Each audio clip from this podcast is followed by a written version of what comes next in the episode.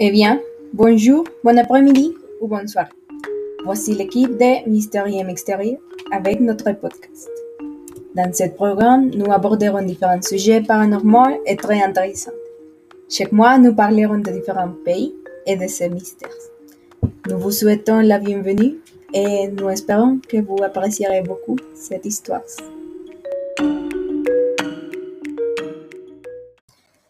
Un nouveau mois est arrivé et nous nous apprêtons à découvrir plus de mystères. Nous allons voyager de l'Amérique centrale à la Patagonie. Nous sommes très heureux de vous présenter les mystères de l'Argentine.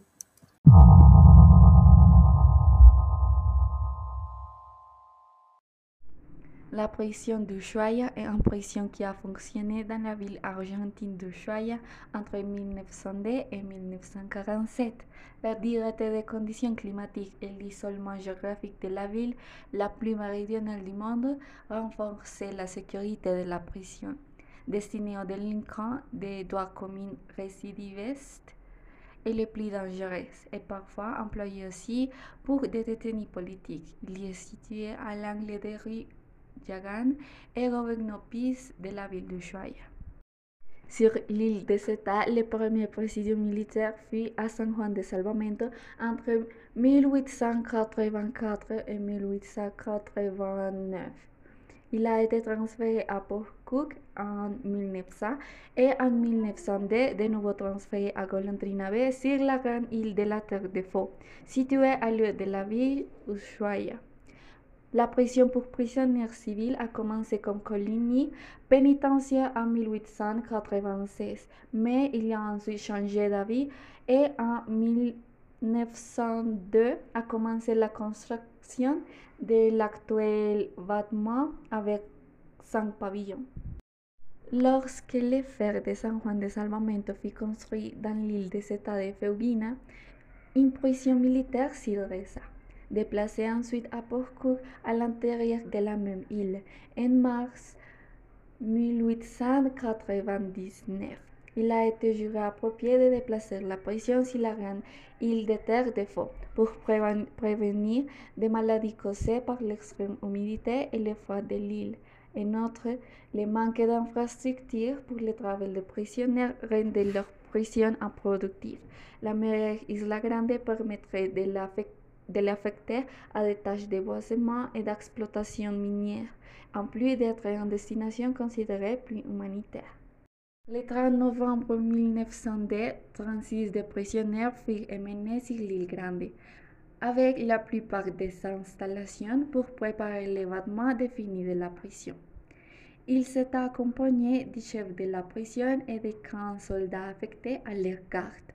Une semaine plus tard, les 83 prisonniers qui restaient à Cook se sont mutinés et 51 d'entre eux se sont échappés sur les petits navires disponibles sur l'île. La mutinerie de Port Cook finit un désastre pour les fuyards.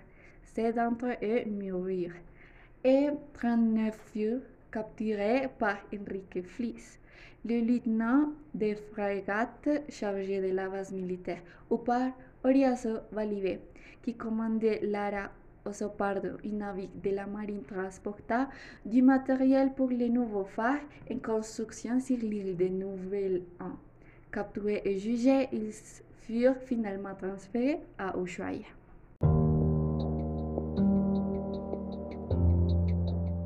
Eh bien, donc euh, on va parler de certaines personnes très célèbres qui ont été dans cette prison. Certains prisonniers célèbres étaient Miguel Ernst, qui a démembré son partenaire en le jetant dans l'une des lacs de Palerme. Matteo Banks tué huit personnes, passait sa peine enfermé dans sa cellule en priant.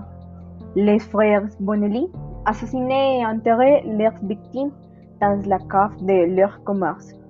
Et le plus connu, Cayetano Santos Godino qui est passé à l'histoire comme El Petit Oreju, qui avait un passe-temps ténébreux, en plus de tueur d'enfants et brûleur de chats.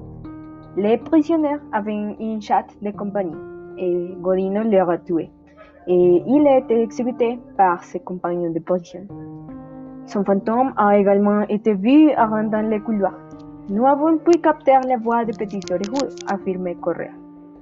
L'équipe du paranormal TDF s'est enfermée une nuit en décembre dernier pour chercher la dame en blanc et les célèbres prisonniers. Mais Sophia vous parlera mieux de ce sujet.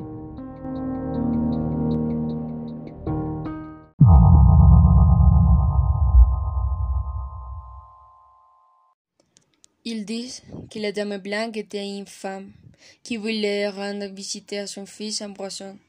Mais comme on ne l'a pas laissé le voir, il est dans les rues froides du village. Un matin, on lui a dit que son fils était mort de tuberculose. Quelques jours plus tard, on l'a trouvé couvert de neige. Il ne respirait plus. Il était mort sans pouvoir le voir.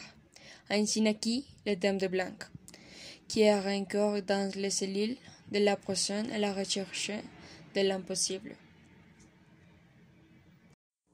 Le 14 décembre 2019, les membres du groupe d'activités paranormales appelé Tierra del Fuego se sont rendus à la prison de la fin du monde à la recherche des fantômes. Et ici, on cite comment ils l'ont fait connaître via leur site officiel.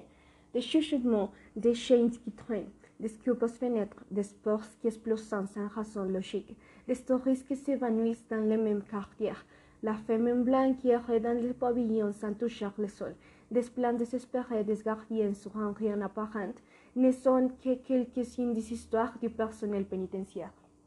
Et pour cela, ils ont utilisé des caméras infrarouges, des capteurs de température, des caméras vidéo, des téléphones portables et des lampes de pochette puissance préparées en détail, afin qu'ils fonctionnent à 100% cette nuit tan attendue.